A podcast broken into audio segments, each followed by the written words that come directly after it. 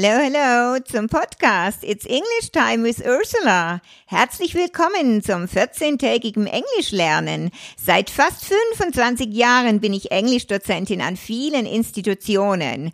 Übers Hören möchte ich euch nun zum Englisch auffrischen animieren. Viel Spaß. Have a lot of fun. Good morning, good afternoon, or good evening. Hello, and welcome to everybody. Welcome to my new English podcast series. It's English Time with Ursula.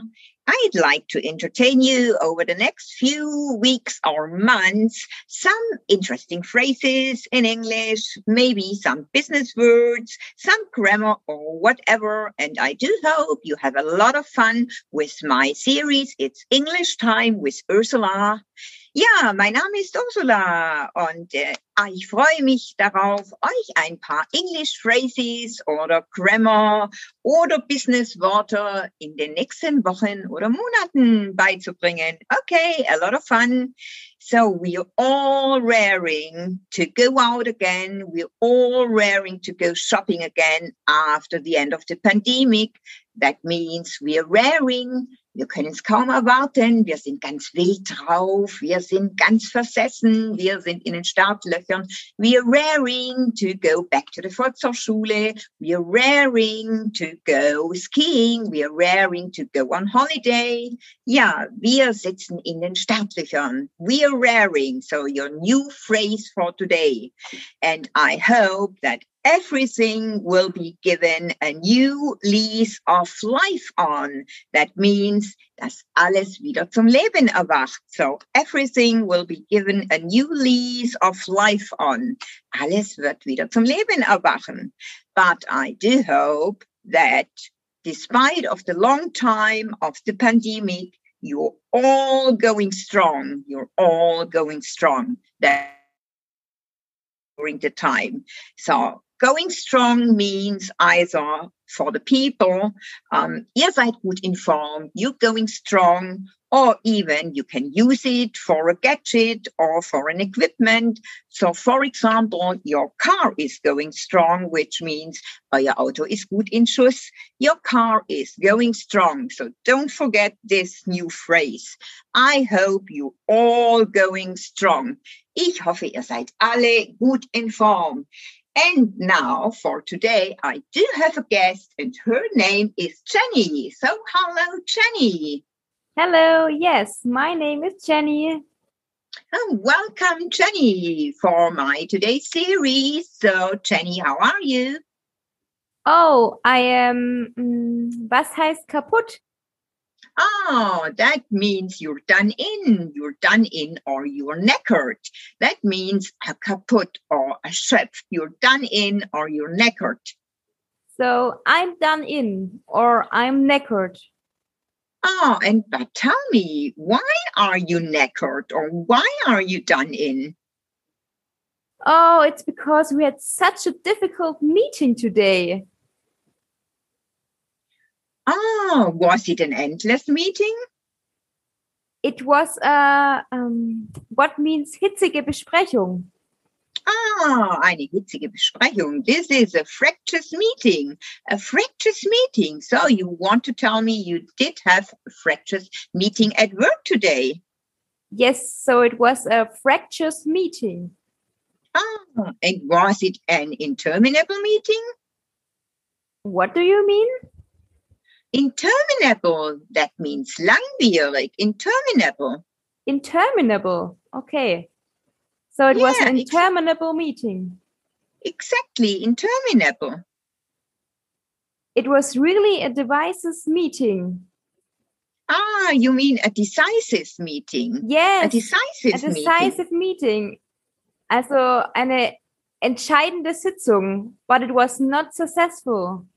Oh, come on, not successful. So it means it was, in the end, it was fruitless.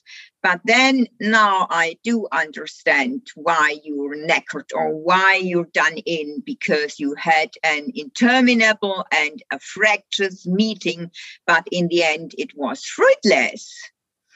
So I think you'd better hit the hay or you'd better hit the sack quite soon. What were you saying? Oh, I said, I think you'd better hit the hay or hit the sack. That means you should go to bed quite soon. So this is a saying we do say in England. Well, hit the sack or hit the hay. So you should go to bed quite soon. Hit the hay or hit the sack. Yeah, exactly. But of course, before you hit the hay. So just let me ask you some quite easy words. So let's do some opposites. So what's the opposite of dark? That's easy. It's bright. Exactly. Well done. And what's the opposite of white? That's narrow. Perfect.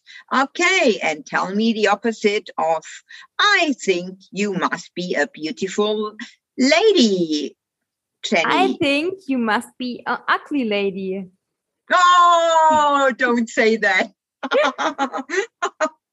okay, well, so the opposite of beautiful is, of course, ugly, but I do hope I'm not too ugly. Okay, and what's the opposite of strong? It's weak. Okay, weak is the opposite of strong. And what about low? High is the opposite of low. Okay, and then let's do some nouns. What's the opposite of poverty? It's wealth, of course. Wealth, exactly, is the opposite of poverty. What's the opposite of noise? Silence is the opposite of noise. Yes, silence is the opposite of noise. Perfect. And what about agreement? Mm, ah, this is disagreement.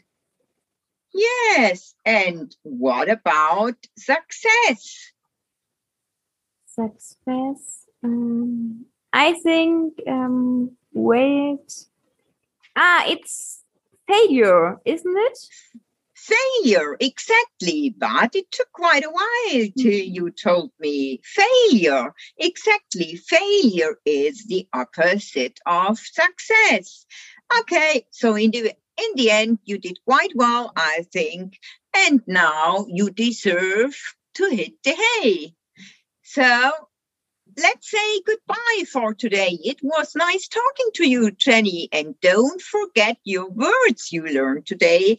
You hit the hay because you're done in or you're knackered. What else did you learn? Maybe you can tell me. I learned I'm done in. And I won't forget about interminable and my fractious meeting today. Yes, a fractious meeting, which is the hitzige Besprechung or interminable meeting. Exactly. So, well, so I do hope you catch a good night's sleep now. Bye bye, Jenny. It was fun talking to you. Bye bye. Okay. So, and now maybe some grammar. I do often realize that people have difficulties when using grammar.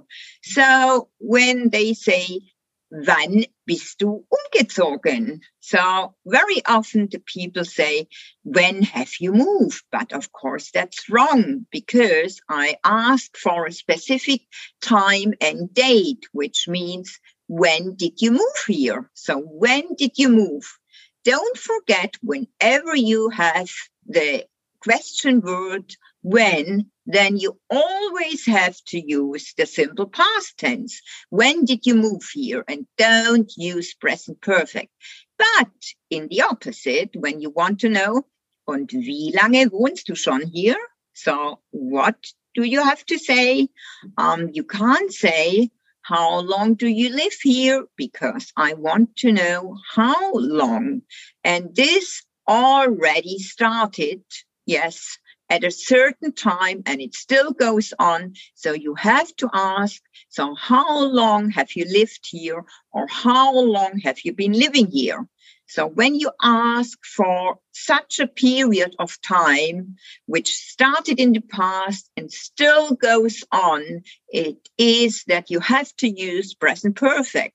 How long have you lived here? Or you use the ing form, which is present perfect continuous or present perfect progressive. How long have you been living here? So I do hope that you won't forget that anymore. When did you move here and how long have you been living here? Okay, so I hope you learned something and you do look forward to my next series of It's English Time with Ursula. Okay, so take care, all everybody. Bye bye.